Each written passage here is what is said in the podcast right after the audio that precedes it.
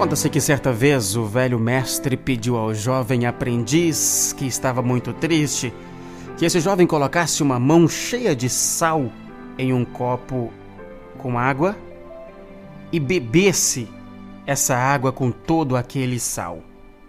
E o mestre então vira para o discípulo e pergunta para ele aí: qual é o gosto que você sente com esta água com toda esta mão de sal que você colocou aí? E o jovem responde: Ah, é muito ruim o sabor.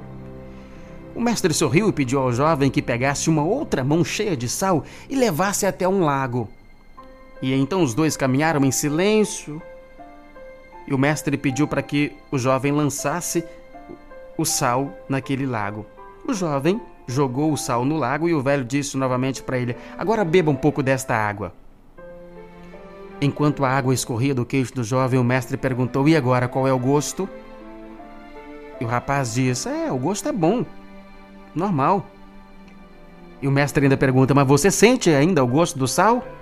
Não, não sinto nenhum gosto do sal.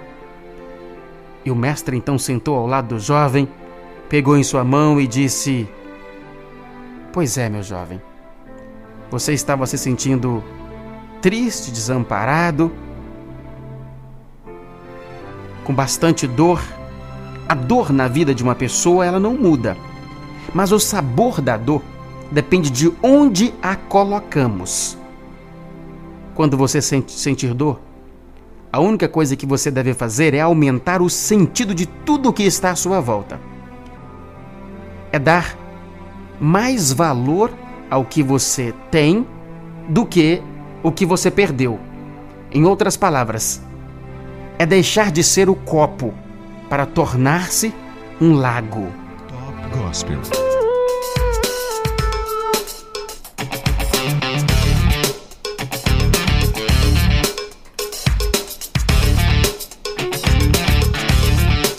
A frase do dia para você parar e pensar comigo é sobre dor, de William Shakespeare. E o senhor Shakespeare sobre dor teria dito: